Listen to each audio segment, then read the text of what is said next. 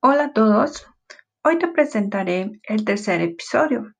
El objetivo de este podcast es explicarte la tercera regla del uso del presente simple en tercera persona.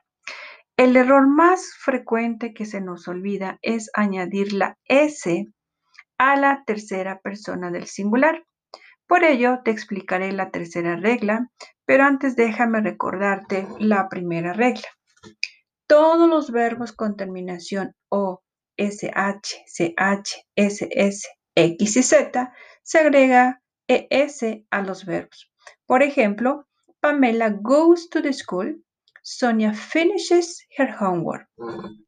La segunda regla, todos los verbos con terminación Y se cambian a I latina más ES. Por ejemplo, Tanya tries to work. Carmen studies for her exam. En esta tercera regla vamos a explicarte cuándo encontramos una vocal antes de la Y. Por ejemplo, play, stay, prayed, simplemente agregamos una S. Es decir, play, place, stay, stays, pray, praise.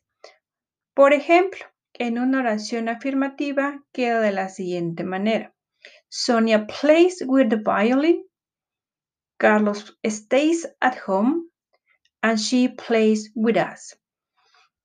De esta forma, hemos aprendido a conjugar los verbos en tercera persona. Todos los verbos que terminan en Y, pero antes lleva una vocal, se le cambia a I latina y se le agrega ES. Es importante que practiques de forma oral y escrita la tercera regla.